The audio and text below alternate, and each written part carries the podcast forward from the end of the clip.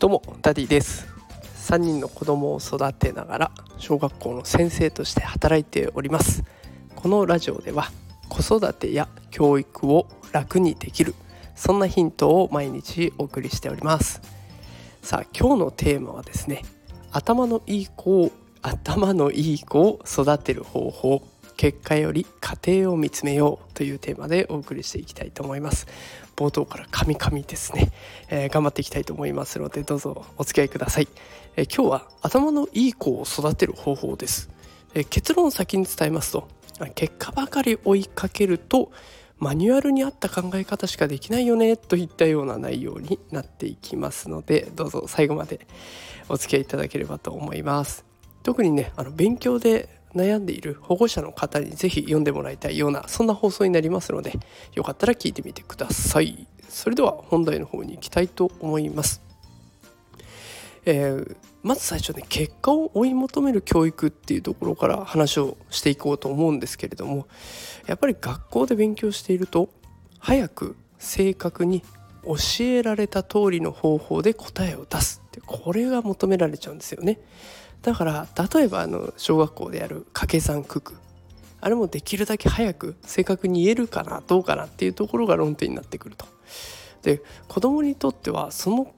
状態が続いていくと間違えることは恥ずかしいと思っちゃうんですよね。例えば資産12っていう問題があった時に資産13とかって言っちゃうと「お前まだ句覚えてないのかよ」とバカにされる可能性がある。だから勉強が苦手な子って学校に来ると間違えたら恥ずかしいからだったら沈黙黙るかこっそり答えを除いて正しい答えを見つけるかカンニングというやつですね。でそういった行動に出ちゃうわけです。要は 4×3 の答えが出せればいいだけなんですよね。なんだけど九九を覚えて答えを出すってこれを求められちゃうからそういう行動に出てしまうと。じゃあ一方で家庭を見つめるとどうなっていくか。これあのぜひこれを聞いてるあなたも考えてほしいなと思うんですけれども 4×3 の答えを出してくださいって言われた時に、まあ、資産12ってパッと出す人も当然いるんだけれどもこうやって改めて聞かれるとちょっとひねって答えを出そうと思いませんかね。例えば 4+4+4 もうこれでもいいし。あのリンゴが4個入った袋があった。これが3つあるんだおだったらリンゴは全部で12個あるよなって絵で考える図で考えるこんなやり方だってありなんです。で実際社会ではこうやって問題に対して試行錯誤していくで解決していくっていう力が求められてきますよね。だからまあだからといって九九を覚えなくていいのかって言われると当然覚えておいた方がいいんですよ。覚えておいた方が今後の計算も楽になるし今後の勉強もやりやすくなるから覚えた方がいいんだけどそのことばっかりに固執しちゃうと覚えることが苦手な子にとっては地獄なんですよね。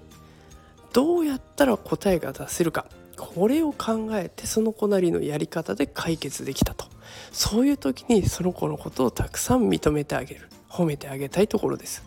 そうすれば問題解決をする力問題解決能力が高くなっていき社会ではそういう人が頭がいいと言われるんですよね。で実際問題こう凄腕の会社経営者とかって想像してみると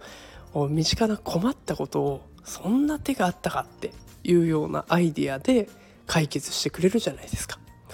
こういう問題解決能力は